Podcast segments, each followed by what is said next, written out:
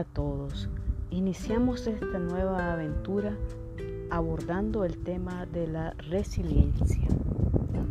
A veces es necesario levantarse uno mismo para poder continuar.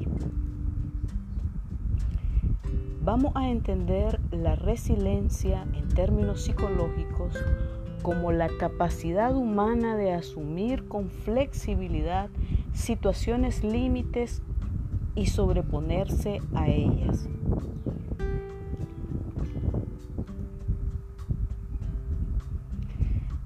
En consecuencia, la resiliencia es la capacidad de los seres vivos para sobreponerse a periodos de dolor emocional y situaciones adversas. Cuando una persona o grupo es capaz de hacerlo, se dice que tiene una resiliencia adecuada y que puede sobreponerse a contratiempos o incluso resultar fortalecidos por estos. Perder una batalla o perder todo lo que pensamos poseer nos entristece, pero cuando pasa ese momento, descubrimos la fuerza desconocida que existe en cada uno de nosotros, la fuerza que nos sorprende y hace que nos respetemos más a nosotros mismos. Miramos a nuestro alrededor y nos decimos, he sobrevivido y nos alegramos por estas palabras.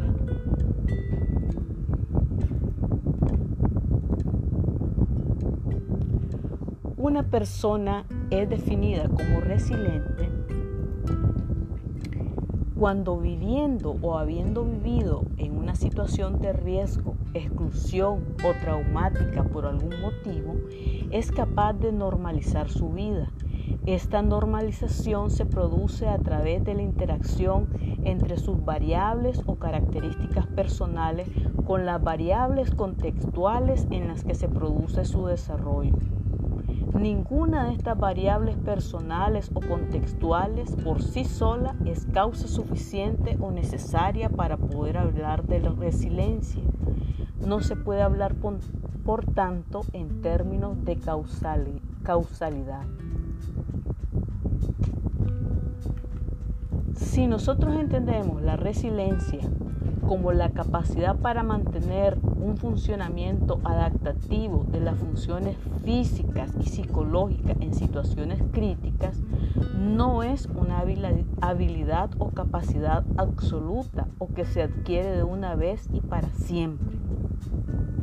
La resiliencia es el resultado de un proceso dinámico y evolutivo que varía según las circunstancias, la naturaleza de la situación, el contexto y la etapa de la vida en la que nos encontremos y que puede expresarse de muy diferentes maneras en culturas o entornos diferentes. La resiliencia entonces es fruto de la interacción entre el individuo y su entorno.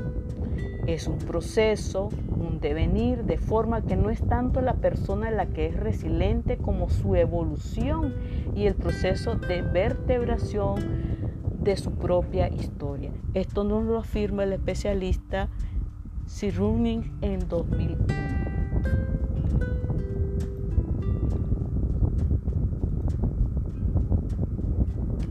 Definamos entonces lo que es una crisis en términos psicológicos. Una crisis es un estado temporal de trastorno y desorganización caracterizado principalmente por la incapacidad del individuo para abordar situaciones particulares utilizando métodos acostumbrados para la solución de problemas y por el potencial para obtener un resultado radicalmente positivo o negativo. Esto nos lo expresaba Q en 1988. Es decir, ante una situación, yo utilizo las mismas estrategias que he utilizado para resolver situaciones anteriores o que yo creo que son similares, pero esta vez no me resulta. Entonces me encuentro ante una crisis. Hay una situación personal, social, grupal, en la cual yo no sé qué hacer, cómo responder, cómo resolverla. Hablemos de los tipos de crisis. Benveniste en 2000 nos dice que una crisis psicológica ocurre cuando un evento traumático desborda excesivamente la capacidad de una persona de manejarse en su modo usual. Kaplan nos habla que una crisis es un periodo transicional que representa tanto una oportunidad para el desarrollo de la personalidad como el peligro de una mayor vulnerabilidad al trastorno mental, cuyo desenlace depende, entre otras cosas, de la forma en que se maneje la situación.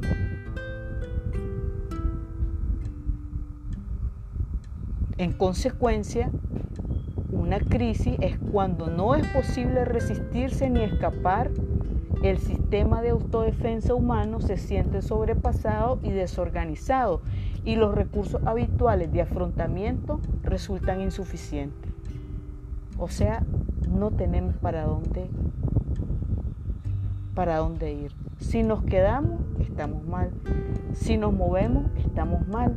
Resulta que no cuento con las herramientas psicológicas para enfrentar la situación que estoy viviendo. Son insuficientes esas herramientas para afrontar una situación.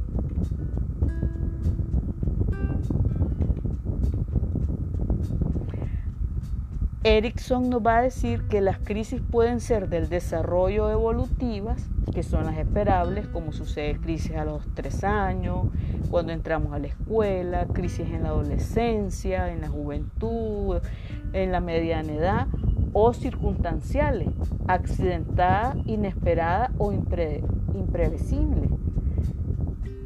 Es decir, hay situaciones que no las podemos planificar, que escapan definitivamente de nuestro control.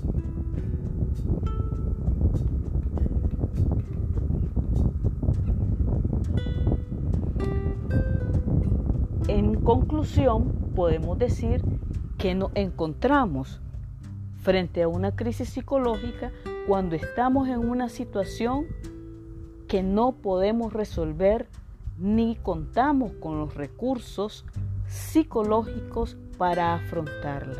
Es decir, no sabemos qué hacer. Eso es una crisis psicológica que puede ser individual, o sea, una crisis que únicamente la estoy sufriendo yo, o puede ser una crisis que la comparte un grupo, una comunidad. Depende de la envergadura de la situación, es decir, de la cobertura de afectación de la situación.